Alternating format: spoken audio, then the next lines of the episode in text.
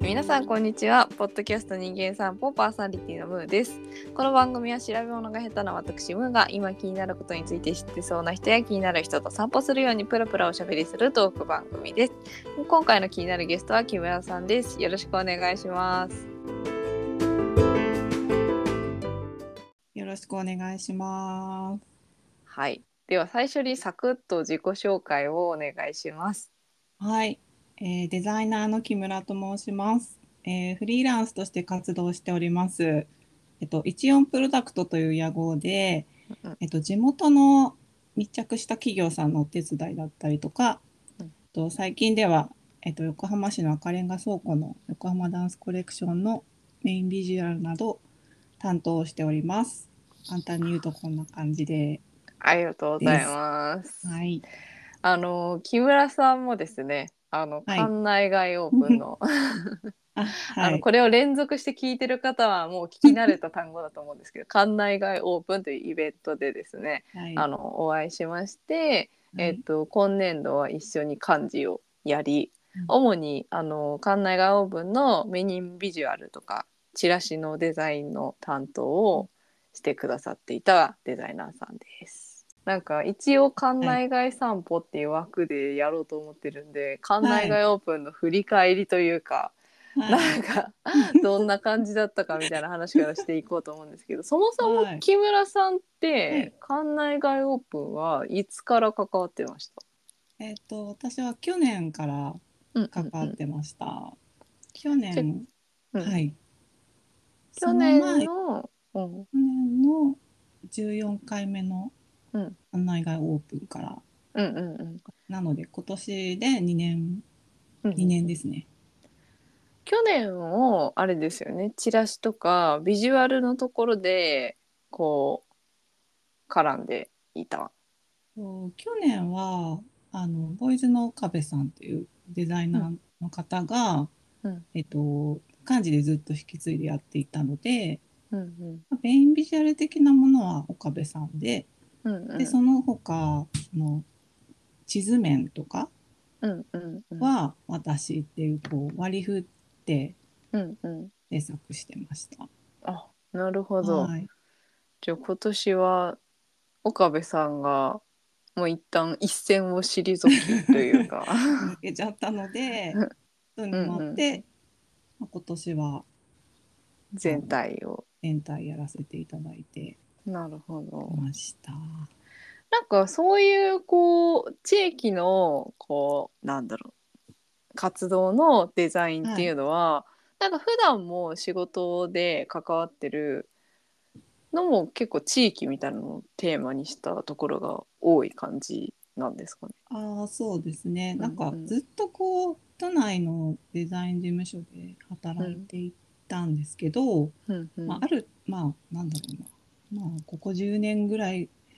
前ぐらいからうんちょっと地域に密着した形で活動をすることが増えうんたっていう、か、まあ、そういう活動をしたいなと思って、まあ、秋田のうんアートプロジェクトに参加して、うんワークショップで街歩きマップを制作したりだとか、うんうんやっていた延長というか、まあ、独立するきっかけでそのどこで活動するかっていうのをうん考えて横浜に引っ越しうて、んそれでその横浜ビールさんとか、うんうん地元のなんていうか町やあのビール屋さんみたいな地域密着みたいな、人とのつながりを大事にする企業みたいな。うんあうんのお手伝いをしたいなっていうのがあってうんうんそうそうそうそれでこんな感じでうんうんですね。まあ、なんかうんこの間ちょうど横浜ビールの工藤さんが「はいはいあの人間散歩」出ていただいたんですけど、そういうなんかこうまあ地域の名を冠していたりだとか、はいまあ、その地域のリソースをこう使うような業種の方たちでかつ、まあなんかそこの意識が高いような人たちうんとい一緒にやることが多いみたいな感じなんですかね。そうですね。うんうん今ちなみになんか、はいそんな木村さんが今年仕立てたあの館内外オープンのメインビジュアルははい。 ちなみにどういう思いが込められてたりするんですかそういう思いですか。はいそうですね。まあなんかあれを見ただけでこう分かる人には分かるんですけど、あの吉田神殿のあのはいはい、はい、系のフォルムをうん引用しまして、そのエリアにクリエイターが集まって、まあ、うん想像、そうなんか創造性でこう街を活発にするみたいなうん人との交流を生まれ生み出すみたいなうんうんこうち土地からこうなんていうんですかねその創造性の部分までうんうんこう隆起したこう、うんなんていうんですかね地形みたいなのをうんうんうんなんかがなんかイメージに浮かんで、うんまあそれをこうビジュアル化したっていうな感じるです。ほど。ちなみに木村さんって出身は横浜ですか？出身川崎なんですよ。川崎なん川ですね。崎の上隣り戸のっていうところで、ああはいはいはいはい。はい、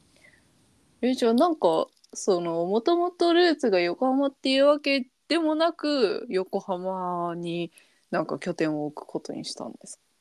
そうですね。なんかか。うん。父親が横浜に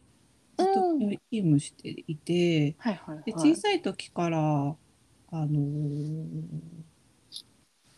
行く機会があったんですよ遊ぶ遊びに行っていて、うんうんまあこれを言ったら大体年がバレるんですけど、うん。ええ。あの横浜万博うんのあった時に小さい時にうん遊びに行ったりとかして、うんうん。なんかすごくいいイメージがあったんですよね。うんうんうんうんうん。それでうんまあちょっと東京の水が私には合わない合わないなってなって、うじゃあどこだってなったらあの、まあ、神奈川神奈川で、うん横浜でっていうので,、うんでいろいろ調べていくと結構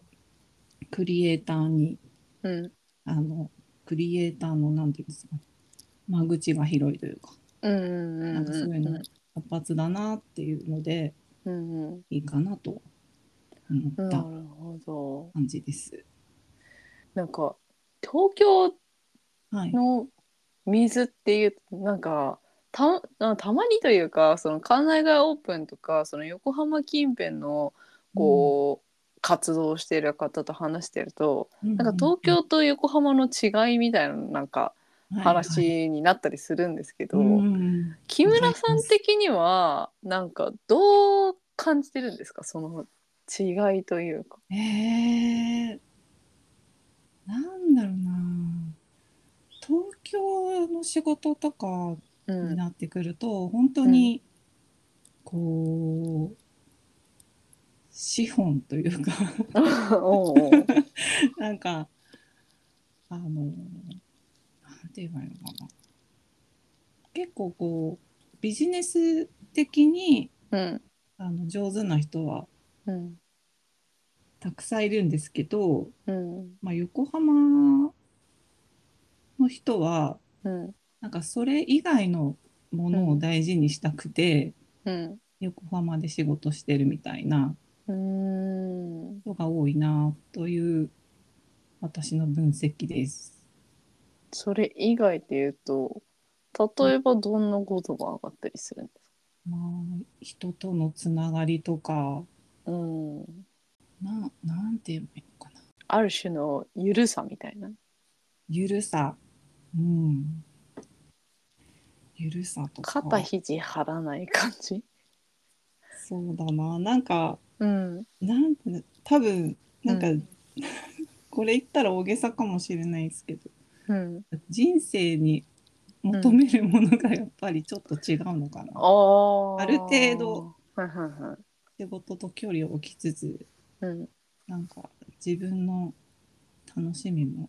うん大事にしたいみたいな、うんうんうんうん仕事中心だけじゃないのかなみたいな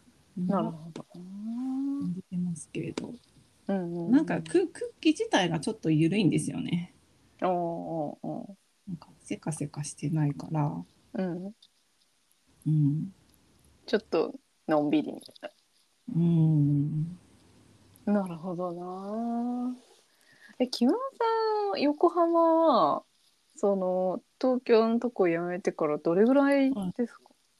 の結構な、えーと、結構、2000、えっとね、秋田から、秋田から帰ってきて、うんまあ、秋田は、えっと、ゼロ建てっていううん地元の、なんていうんですか、出身の、あの、大館出身のうん中村雅人っていう美術家がやってるプロジェクトなんですけど、そこから、うん201314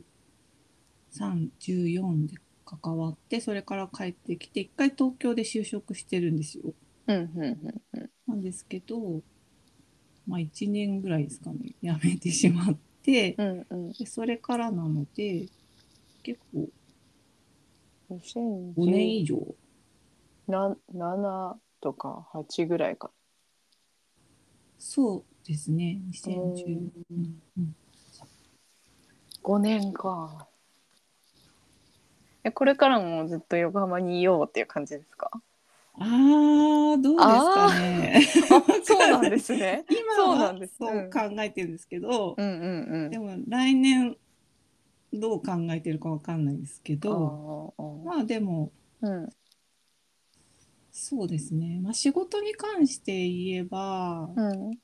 小浜以外の仕事も、うんまあ、今は興味があるのでうんうんうんあのそうですねなんかいい自分のぴったりのものが、仕事があるのでああればるわまあ、場所はそこまでこだわりはないですけど、うまんうんあ横浜は好きですね。うんはいまあでもそれこそデザイナーさんっていうこう職種的にはあんまり場所を選ばないイメージがあるんですけど、はいはいはいはいそういうわけでもないんですかあーなんだろうなんか横浜に来てみてうんあの割とデザイナーにとってすごうんいいい環境ではあるなっていうのはああります。それはなんかどういう観点でそう思うんですかなんか横のつながりがを持っていくと、そのパイプでお仕事をもらえたりとかああっていうのそういうがコミュニティというかコミュニティが関係性ができてるみたういん、な。うーんはすごく美味しいというかうんうんうんうんなうんかんそういうメリットはすごく感じて確かにそれこそなんか館内外オープンみたいなものがあるのも、やっぱりそのクリエイター同士のまあなんかそのデザイナー同士だけじゃなくってクリエイター同士のこうなんだろう連携というか関係づくりみたいのがあるから、まあ、ちょっと違う分野でデザインできる人探してるみたいな人にこうちょっと声が届きやすいみたいなのとかあったりするのかもしれないですね。うんうんうんそうですね。あうんとはなんうかんうん最近、なんかなんですかね。まあやっていくうちにこう気持ちの変化みたいなのがうんう出てんくると思うんですけど、うんなんかクライアントワークだけじゃないなんか自分の作品制作みたいなのもうんしていきたいなみたいななんかんうんグラフィックデザインをちょっと派生したなんかうん動画、はいはいはい。とか、なんかそういう自分起点のものを作ってもいいかなというふうには思ってます。確かに。なんか今、今時って言ったらあれですけど、なんだろう。何かを売ろうとした時に、売ろうとできる環境が結構整ってきてるじゃないですか。うんうんうんなんかそれこ。そブースとか、はいはあなんかそれがイメージと合ってるのかわかんないですけど、い。ブブースあの、ブブースブースブースってなんかこう絵売ったりとかゲーム売ったりとか、そういうコンテンツ売れるなんかサイトみたいなのがあったり、ああ、それは知らなかったんですけど。うんうんうんうん、そうですね。うんなんかえそもそもうんうん、なんでグラフィックデザイナーになったんですああ、なんか、か、私もともとあの美大で女子美なんですけど、うんうんうんあの油絵科だったんですねへえ全然デザインじゃなくてうんで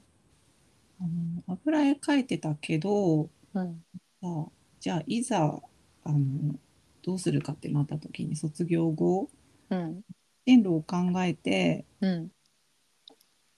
でそれからデザインを選んだって感じなんですよ。おおはいはいはい就活に当たってみたい就活にあたってなうんうんでそれで就職した後に先輩からデザインを教わるみたいなうんうんうんうん感じだったんですね。うんうんそうだから根っこがこう作品制作みたいな、うんはいはいものはいに喜びを感じる人間で、そうなんです。でもクライアントワークのその課題解決みたいなものはうんすごく面白いし、うんうんあの喜ばれるしっていうので、うんうんそれはそれですごく面白い。えちなみになんか、まあ、今思いついてるのがあればでいいんですけどはい。こういうなんかものづくりっていうのかな、をしてみたいなみたいなのってあったりするんですかあーうん。なんかいろんなカルチャーをミックスさせたようんうなものをうん作りたいなと思いますね。カルチャーっていうのはなんだろうヒップホップカルチャーとかそういう ことどういどういう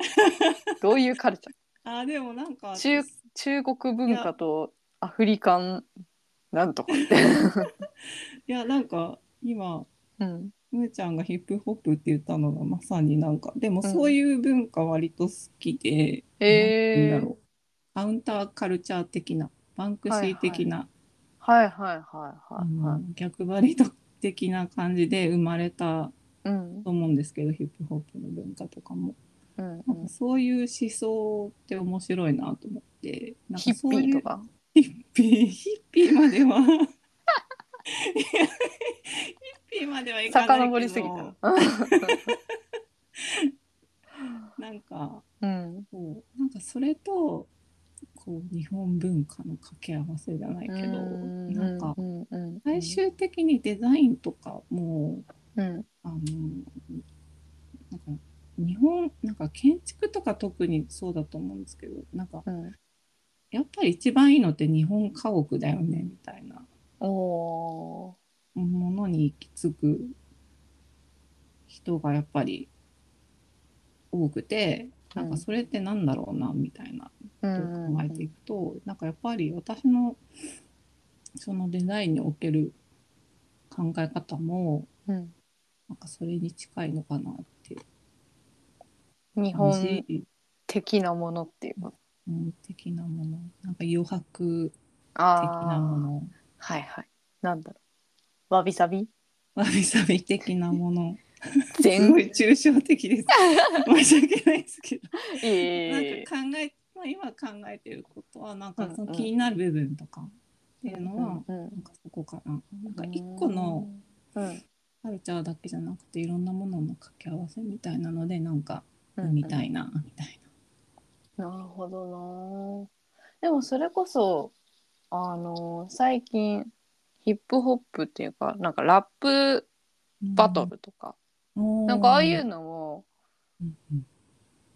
流行ってきてるって言ったらいいのかわかんないですけどなんかよく聞くようになってきたなって個人へ的にえほうほうほう思ってます。うんなんかたまにね YouTube のショートとかでラップバトルしてる様子が流れてきたり、へえなんかそういうのもやっぱり、うんもう今の時代の社会のう生んみ出すものだと思うから、なんかそれをこう拾い上げるじゃないけど、うんうんうなんんか、そういうのも面白いなって思うな。どういうアウトプットになるのかすごい興味深いです ね。どういうアウトプットになるのかさ。不思議ですよ ね。うんでも一周回ってもしかしたら油絵描き始めるかもしれないあで あそうかもしれない。やっぱこれだなみたいな。すでもなんかそれこそなんかこう、油絵とかなんかあの何絵を描いてみるとかものを作ってみるみたいなもの自体にも結構フォーカス当たってきてんのかなと思ってそれこそ最近あーそれは最近私もそうそう体験型カフェみたいなのとか、うなんか多くないですか絵が描けるカフェみたいなのとか。多いかもしれないなんか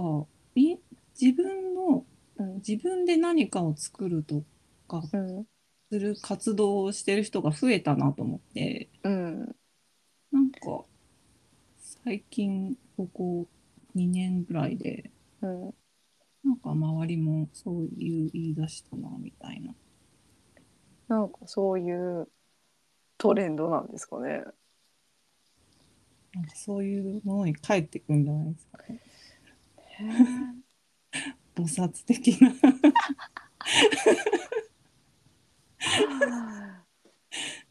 なんかなんだっけななんか T シャツ作るあシルクスクリーンみたいなシルクスクリーンができるカフェみたいな,、なんかそういう体験ができるえ、ーそんな感じあと陶芸を最近陶芸体験をしたいっていう人を結構周りでよく聞きますうんめっちゃ雑へーな談んですかある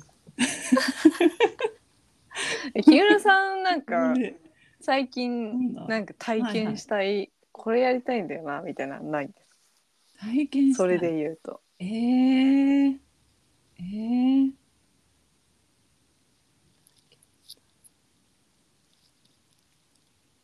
なんだろうなんだろう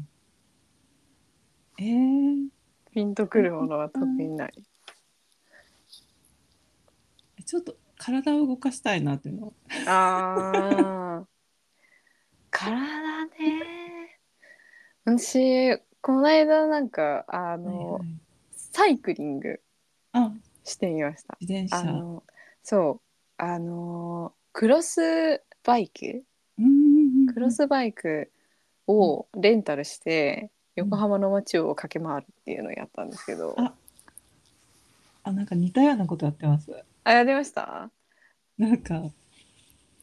だけど思ったより体は疲れなかったけどやりましたえーなんか最近、うんみなとみらいの街をうちょっんと自転車でうんカ歩してましたね。うあんのまあ そうですね。あの辺り結構なんか走りやすいし、 うん、はい。そうそうそう。いいですよねそうなんですよ。でも意外と公園の中とかだとあの自転車乗っちゃいけないエリアが多くて結構押して歩いてた 時間も長かったうんですけど、ん、そうなんですよね。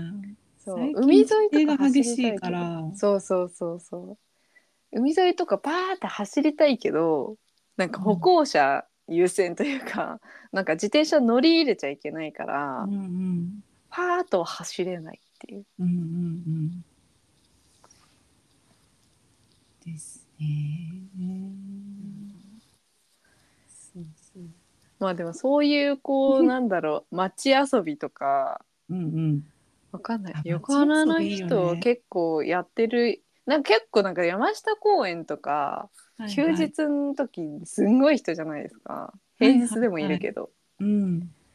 なんかまあ、うんおそらく、まあ、観光で来てる人も多少いると多少でもまあ割,、うん割といると思うんですけど、半分ぐらいはこの辺りの人なのかなと思うと、うんなん。かのんびりしている人間が多いのかなって思っちゃいあます。ー確か山下公園とかあの辺、うんランナーがあーはいはいはい。多かったり、スケートパークあるんですけど、その街知ら中ないでも今人混みが多いところは走っちゃいけないみたいな規制が激しくて、ええそれ昔結構緩かったからうんうん。そういうカルチャー的なものがあったんですけど、いや今もああるんですけど、でも今ストリートができなくなっちゃってて、なんかそれすごいつまんないなみたいな。へえそうなんだ、ある。なんかスケートそういうねボードスケートボード、うんうんうんスケートボードもそうだし、確かそにうなんか昔昔っていうほどでもないけど西口横浜西口とかスケボーの人、たまにいるなーっていう感じしたけうどん最近見ないかもしへえそうなんですよね。れないなんかビビブレのあたりとかいませんでしたっけうーんはいなんかこう私はそれ多分高校生とかの記憶だから そう だいぶ前。 なんか日本だとやっぱりグラフィティが落書きにはいはいはいなってしまうみたいな。そうでいもう寛容性がうんね、うんないなって。うん逆張りそのなんだろう東京でできないグラフィティが横浜ではできるみたいな風にすれば、うんうんなんかこうなんだろうそれだけこう懐の深い街だよみたいなアピールができるからなんかそうあでいきうるなんかこう 市の政策とかしてもおもろいかもしれない。いやそれめっちゃ考えたなんかうん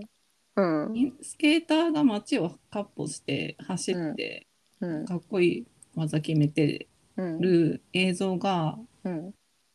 あったらうんそれだけで CPR できんのになみたいな。うんなんか あとなんかスケートボードもそうだし、なんか街でっていうとあの最近あれ、えー、とパルクールとかパルクールパルクールってなんかこうなんだろうビルとビルの間飛んだりえー、なんか屋根からを飛び降りたりみたいな、まあああいうのが自由にできてもまあ困るっちゃ困るけどあーはいはいはいはいはい何も履かずにねこのあそうそう場合そうはそうそうそうぴょんぴょんぴょんってなんか体な一っつてるではいはいはいいやこれかっこいいよねそうああいうのがいる街 おもろいなっていう気がおしもます。ろいよねただなんか子供が真似したら危ないとかなんかぶつかったら危ないとかいろいろはあるけそどうそうそうなんか結その局そ絵のとしては、苦う情にん、苦情に負けちゃってねそうそう絵としては面白いし白いなんかそれを許容できる街っていうのはだいぶ懐が深いなっていう気がするけしますどなるほどなという私の勝手な妄想ぁいえまあでもおそらくこれからあの木村さんが作る作品によってそこの許容度懐の深い横浜が開拓されていくんじゃないかしらというところをちょっと期待してます。本当ですかありがとう ございますなんかこうしたいとかなんかこうなればいいなみたいなうん結構抽象度が高いからあれですよね、聞いてる分にはうん残っちゃいって感じ なんか過去のことは経験は話せるけどうんなんか未来について話すとやっぱりふんわりするそうなっちゃう、 ふんわりになっちゃうこれで大丈夫なのかな大丈夫だと思います。なんか逆に過去のことを話しますあはいいいですよいいですよあでも改めると確かに木村さん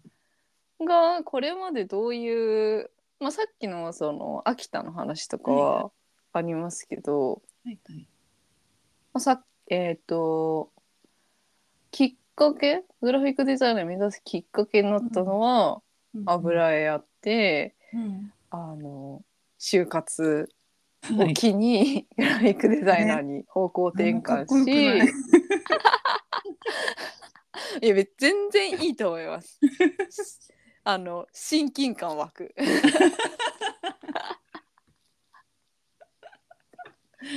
で、えっ、とまあ最初の会社に就職して、うんその後秋田行ったんですか？そうですねうん。その後震災があったのを機にはいはいはい。平地の後になんか考えたんですよねうんあのそなんかその後やっぱボランティアに行ってうんほんで、まあ、アーティストさんが子供と作品を作るみたいな、うん遠藤一郎さんっていううんうんアーティストがまたく上げをしたりだとかうんうん他にもいろんな人が集まってうんすごく面白くてそれからこう東京じゃないじあうのん地域でうんこうダイレクトに人の反応が返ってくるみたいなうんそうういうん仕事をしたいなって思ってうんで私の両親が秋田っていうこともあって。ああそうだったんですそうね。なんですよね。で、その、なんだろうな、秋田ちょっと調べてたら、うんこのゼロ建てっていうアートプロジェクトがやってる。まあ今はちょっとうん、なくなってしまったというか、お休み中というか、そういう感じなんですけど、うんうん最初の1年目は、うんまあ、レジデンスプログラムにアーティストとして参加して、はいはいはいはい。アーティストといってもなんか作品を作るというよりかはうんなんか地元の人とワークショップを開いてうんうんあの街歩きマップを制作しようというはいはい。ミッションでで秋田のはいどこなんですか。あ秋田はですね大館と北秋田市という私大館と北秋田市がちょっ とどどの辺のどういう町なのかがちょっといまいち。大館大館市は、うんもう本当に県北っていうあの、うんすぐ青森のエリアうんうんうんうんなんですけど、まあはい大大館は曲げわっぱとかああはいはい秋は田い。犬とかきりたんぽのはいはいはいはい。町でうん、そうで商北店街とかがある。商店街は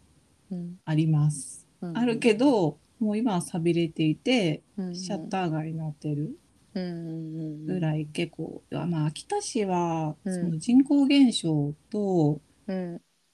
が、まあ全国で一番多いへで、え出生率もうんワーストワンだったりとか、へ結構もうお年寄りが、えうんえーそれこそ4人に1人だとかそのぐらいの、あれなんですよね。うんうんうんでそういう町か。うんそういう町なんですよね。で大館市と北秋田市、まあうん西にまたがってあの運営してたんですけどでうん私は北秋田市のの鷹の巣っていう町うんうんでにいてでそこで市民の方ともまあ普段こうお店の人とかコミュニケーション取りながら、うん街歩きマップを制作したいので、よかったら参加してくださいっていう声かけと、うんまあ、当日あのワークショップで、うん実際に街を歩き、うんだどこを自分たちが載せたいかっていうのを、うんまあ、編集会議をしてうんあのそれを成果物として発表するみたいなはいはことをいはやってました。い。なるほど。でまあうん面白かったんで、うん来年も参加したいですって言って、うんで2年目は普通にプログラムコーディネーターっていう、まあ、スタッフとして参う加、んまあ、そこでは芸術祭を開いて、まあ、いろんな全国からアーティストを招聘してうんうん作品発表してもらうみたいなうんうーん活動をしてましたね。それこそ漢字的な。感じ的なもう こういうちょっとこういうのがやっぱ好きなんでしょうね。なんかでも デザイナーさんのキャリア的には珍しいですよねそれは多あ分。のうん言われます。うんうんうなんんかそうなんですよね。珍しいタイプのデザイナーだねっていうのはうんうん、よく言わ れます。 なんか結構現場に出るというかそうなの。うんなんかあれですよね、う前デザインする時に畑耕し耕しに行ったみたいな なんかそんな話もしてませんでしたっけ横浜ビールのはいはい巡り合いシリーズっていうフルーツビールを使ったビールがあるんですけど、そのラベルのデザインをしていて、うんで なんだっけあそう小田原の清見オレンジっていう、オレンジを使ってるんですけど、うんえっと、その農家さんに、うんまあ、関係性づくりみたいな形でうん収穫のお手伝いをしたんですけどうんしました。でなんかそこうで、うんうんあのすごいたくさんのみかんの収穫のお手伝いをあったんですけど、うんうんまあ、そんなところからうんやってますね。えなんでそもそもみかんの手伝いしに行くことになったんですかまあ、関係性づくりですよね。関係性作 りいやなんか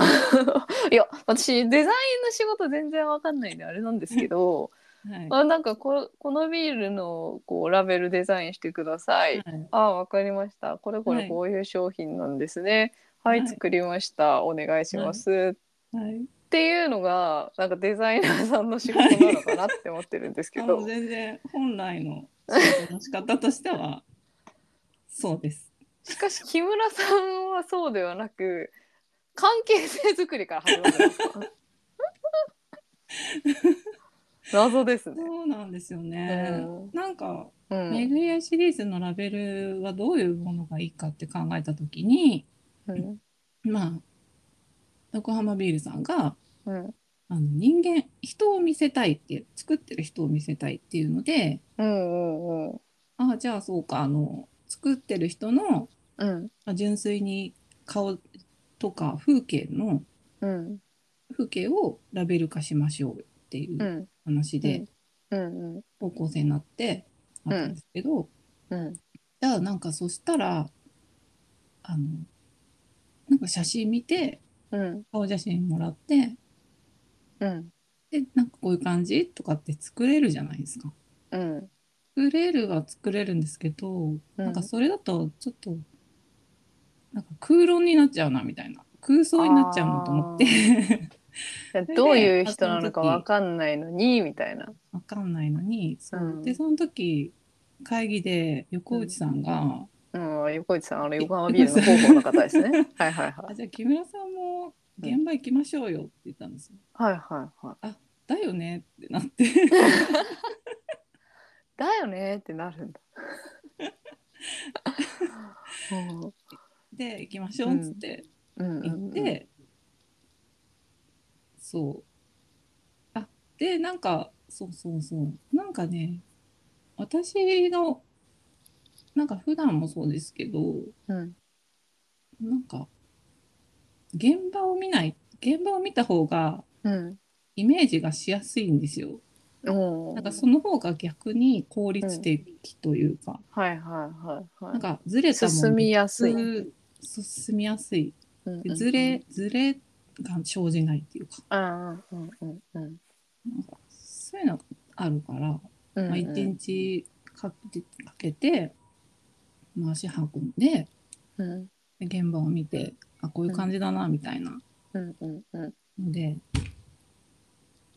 作っちゃうみたいなへ言ってますね多え分あの普通の企業さんとかは絶うんあの多分あんましないと思いますけれど、うんわかんななんいかですけイどンプねットがなんか生のインプットが欲しいというかそうそうですね、肌で感じたいみたういな。ん、へえ。まあでもそれこそその秋田の経験とかも実際にこうその場に身を投じて地図を作っていくみたいな、うんなんかそのプロセスがしっくりくるんでしょうね。あそうですね、うんなんか地図を作るのも特にうん現実の世界をうん起こすみたいな作業じゃないですか。うん、まあ確か に現実にあるものをなんかこのグラフィックにするっていうことですようんうね。んうんうんうんでその子ではやっぱりねうん人があり歴史がありみたいうんうんうんうんうなんのがあるから、やっぱりそのそうですねリアルリアルなもうんうのをん求めるっていう気持ちが強いのかもしれないですけど。うんうんうんですね。へえじゃあなんかもしかしたらそのヒップホップと和の融合したような何かを作るってなった時に、はいめっちゃ来年あたり木村さんがファンキーな格好をし始めてくるかもしれないってことですね楽しみですわかんないヒップホップっていうとなんかなんだろうダボダボのズボンを履いているみたいな、あーそうだものねうん、でキャップをかぶっている、どっちかっていうと90年代が好きなので、90年代を生きた人間が何言ってんだって感じだけど90うんうん年代のシンプルなうんシンプルの方のうんうん感じヒップはホッ好プきですけれどうんガチャガチャしたヒップホップみたいなのはまあ私はうんあんまりそっと好きじゃない。へえちょっとヒップホップについての理解が追いつかないです けど私の中でちょっと引き出しが引き出しが少なくいてやあれです私も勉強中なんで全然これヒップホップうん、とか聞いてたら、いやなんかぜ ひ教えてほしいですよそれはそれでいやそうじゃないヒップホップはみたいなヒップホップは実はなんかその日本と混ぜ合わせるまでもなくかなり日本的なんだみたいな主張をしてくる人もいるかもしれ ないしなんかそこに割と美学と哲学を感じるんですよね。なるほどね面白いなちょっとそこはもうちょっと深まった頃に深まったま頃にたまた聞きに行こうと思いますそうですね。はい。 ということで、そろそろ時間がつは近づいてまいりましたので、終了していこうかなと思いますが、はい、今あれですよね、あの、あの木村さんが木村さんの仕事を見たいと思ったらあ、ダンスコレクション横横浜浜ダンスコレクションのうんウェブかインスタか、うんツイッタを見ていただけると、ー、はい木、村さんの作品が作品というかグラフィックが使われていますので、まあなんかそれも見ていただきつつやっぱりその木村さんは特徴的なのはやっぱ現場をこう味わいアウトプットするっていうところがどういうふうにつながってんだろうっていうのをこう感じていただくためにも皆さんにも足を運んでいただいてねグラフィック、どこからここが立ち上がったんだろうみたいなのも見ていただければと思います。 はい、 ということありでがとう本ございます日は、えー、本日は木村さんに来ていただきました。ありがとうございました。ありがとうございました。番組へのご感想やアイディアなどは Spotify 視聴ページのフォームもしくは公式 Instagram アカウントにてコメントをお願いしますメッセージお待ちしておりますそれでは皆さんまた今度お元気で